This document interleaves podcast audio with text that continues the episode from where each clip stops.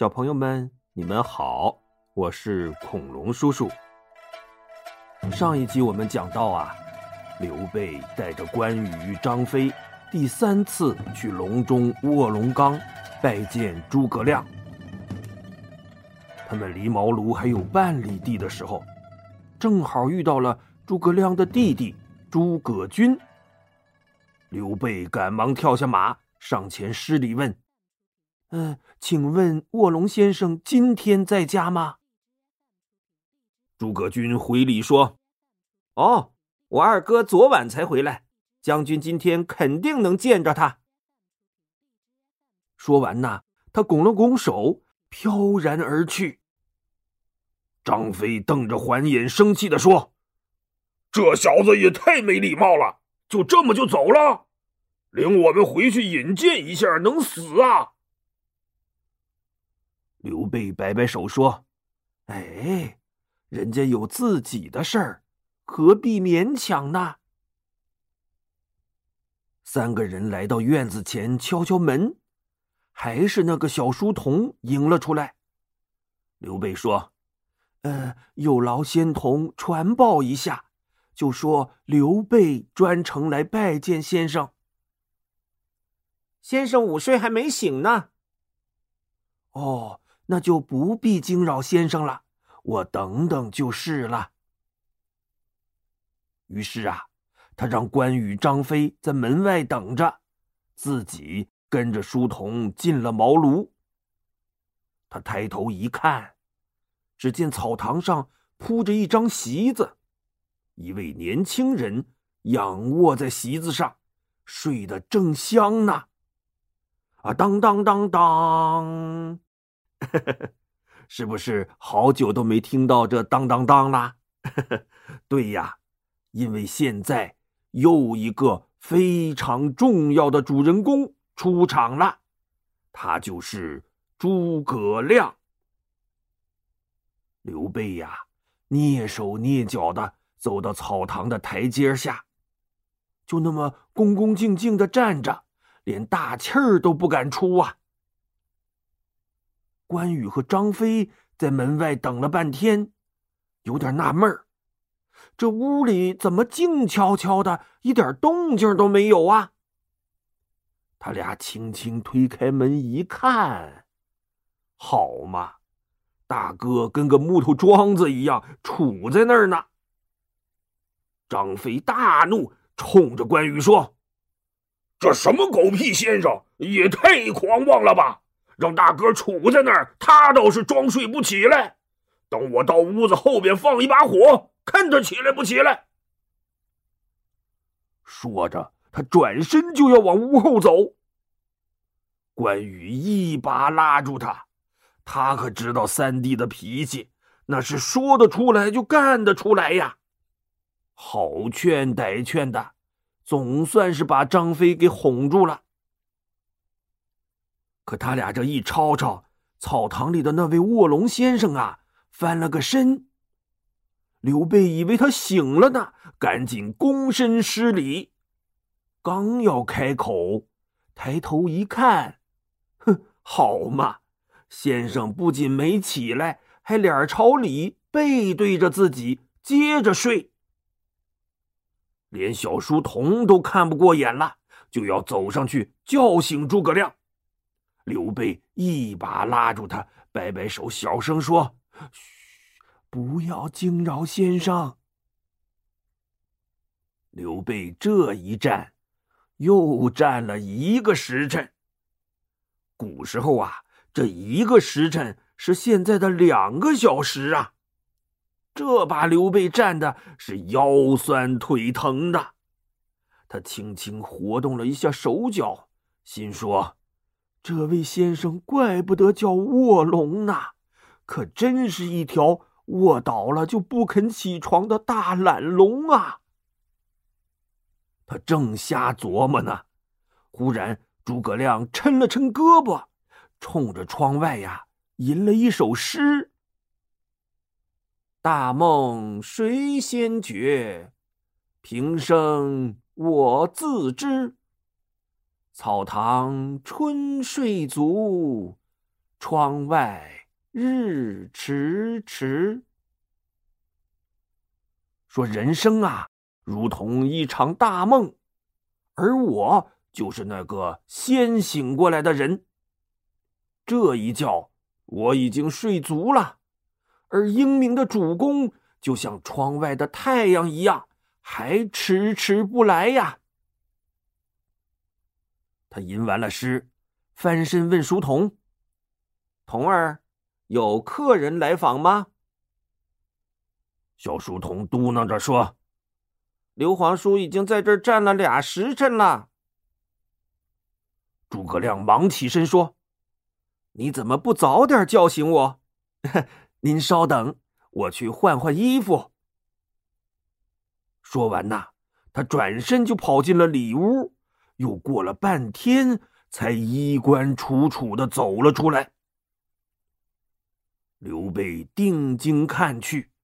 只见这位卧龙先生身高八尺，一米八多，比自己还高出不少呢。面如冠玉，那脸皮儿啊细腻白净，像玉石一样。头戴冠巾，身披鹤氅，真是超然脱俗，仙风道骨啊！刘备行了个大礼，说。刘备刘玄德，久闻先生大名，如雷贯耳。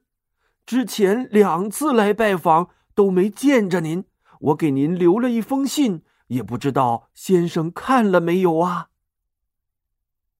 诸葛亮也还礼说：“哦，抱歉抱歉，你看我这乡下人散漫惯了，让将军跑了几趟冤枉路，真是不好意思啊。”将军请坐，童儿上茶。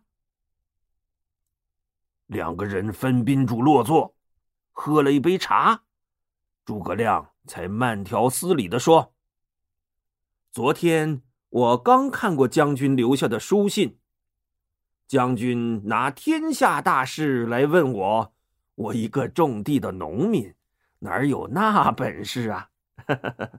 怕是要让将军失望了呀。刘备说：“哎，先生太谦虚了。水镜先生和徐庶对您可都是赞不绝口啊。像您这样惊天伟地的人才，不应该被埋没在这荒山野岭里呀。还望先生为了天下的百姓。”为我指点一二吧。哎呦，既然将军一定要听我胡言乱语，那咱就随便聊聊。不知道将军想让我聊点什么呀？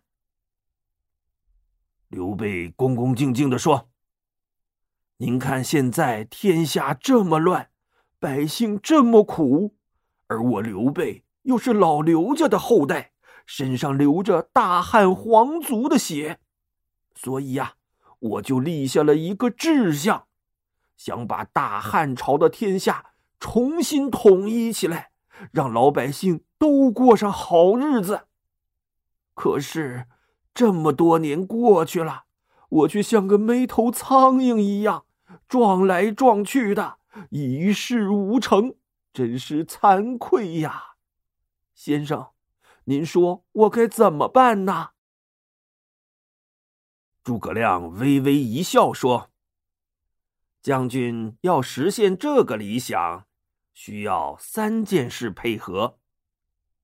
哦，哪三件事啊？天时、地利、人和。”刘备拽了拽自己的大耳垂疑惑的问。先生能说的再清楚些吗？诸葛亮顺手从茶几上拿起一个栗子，举过头顶，看着刘备。刘备一时莫名其妙啊，他愣愣的问：“呃，先生这是什么意思啊？”诸葛亮说：“我举个例子。” 刘备这囧了个囧啊！哦，这么个举例子啊！诸葛亮四下看了看，忽然问道：“嗯，将军不是一个人来的吧？哦，我带着两个兄弟，关羽和张飞一起来的，他们还在门外站着呢。哎呦，这多不好意思啊！赶紧让两位将军进来，我正好用得着他们。刘备这才把关羽和张飞叫了进来。这哥俩在门外站了大半天了，憋了一肚子气。他们进了屋，气哼哼的往刘备身边一站，看都不看诸葛亮一眼。诸葛亮啊，也不介意，又把那颗栗子举起来说：“刘将军，我们接着举例子啊。现在呀。”您坐着的位置就是荆州了，您左边的张飞将军就是曹操。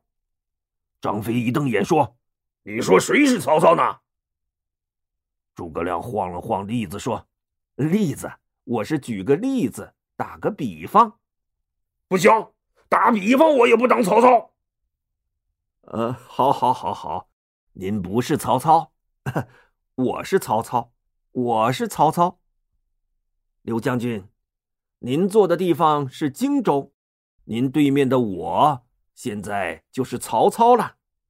您左边的张飞将军就是益州的刘璋，右边的关羽将军就是东吴的孙权了，而您身后我的书童就是荆州以南的那些小国了。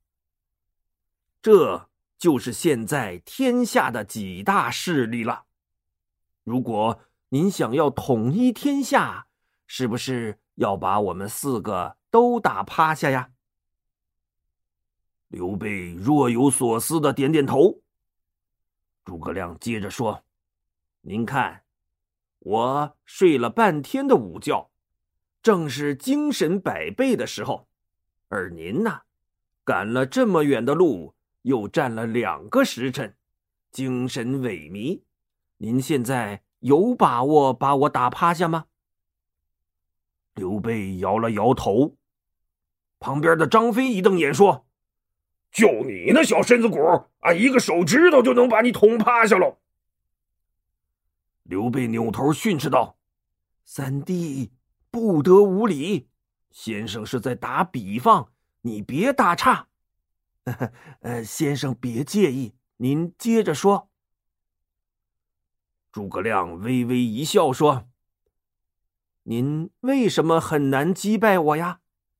因为我占了个好时机，这就是天时了。曹操也是如此，他很好的把握住了时机，一举拿下了袁绍，平定了北方，势力之大。”您现在已经不能跟他硬碰硬了。他冲着小书童招了招手，说：“童儿，把那张桌子放在这儿。”哎，书童啊，就把一张桌子搬到了关羽和刘备之间。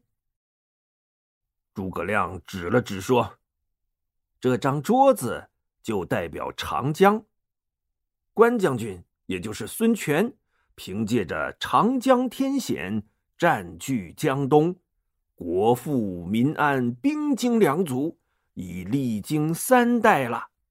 这就是地利。而您隔着桌子要打他，并不容易，所以您也不能与孙权为敌，而应该跟他结为盟友。诸葛亮又看了看张飞，说。而张将军代表的益州，地处四川盆地，自然资源非常丰足，所以号称天府之国。可益州牧刘璋却是个没脑子的，他边说边轻轻瞟了一眼张飞，接着说：“刘璋不能体恤民意，又不能礼贤下士，搞得民怨沸腾。”所以，益州百姓都希望能有一个英明的主公来取代他，而您恰好是合适的人选。他又指了指刘备身后的小书童。而您的身后，也就是荆州以南，只有一些没什么实力的小国，对您是构不成任何威胁的。刘将军，现在您知道应该怎么做了吗？刘备心里一亮，他站起身，左手拉住张飞，右手拉住关羽，然后看着诸葛亮说：“嗯，我应该联手二弟、三弟。”一起先把您打趴下。诸葛亮满意的点点头说：“对，曹操占了天时，孙权占了地利，而将军您呐，是大汉的皇族后裔，仁义之名早就传遍了天下，民心都站在您这边，这就是人和呀，也是您的。”最大优势了。说着，他又让书童拿来一轴地图，挂在了堂前，说：“刘将军，请看，中间这个位置就是您现在所处的荆州。您的东边是东吴的孙权，西边是益州的刘璋，北边则是势力最大的曹操，而南边一直到南海。”都没有大势力。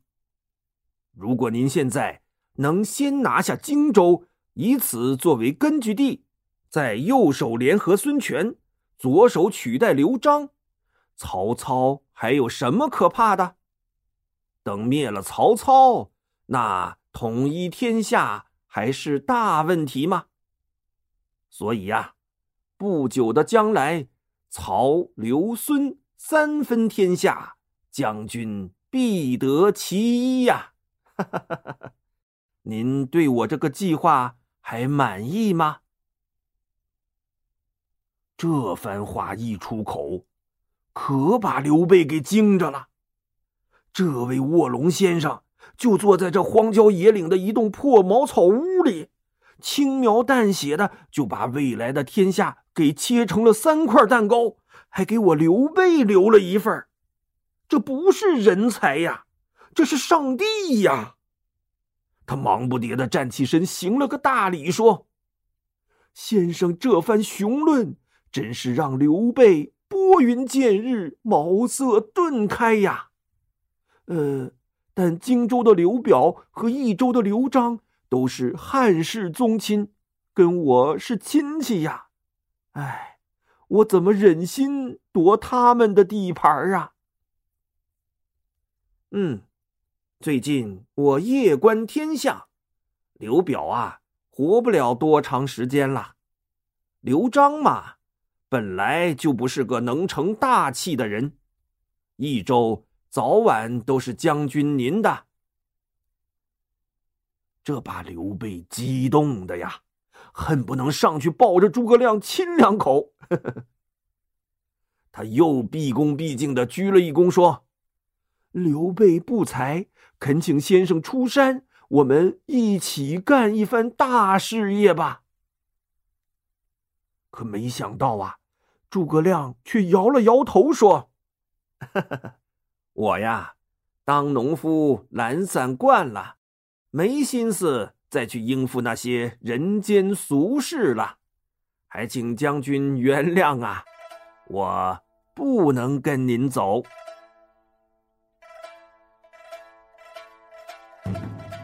好了，小朋友们，今天的故事就讲到这里吧，我们下一期节目再见。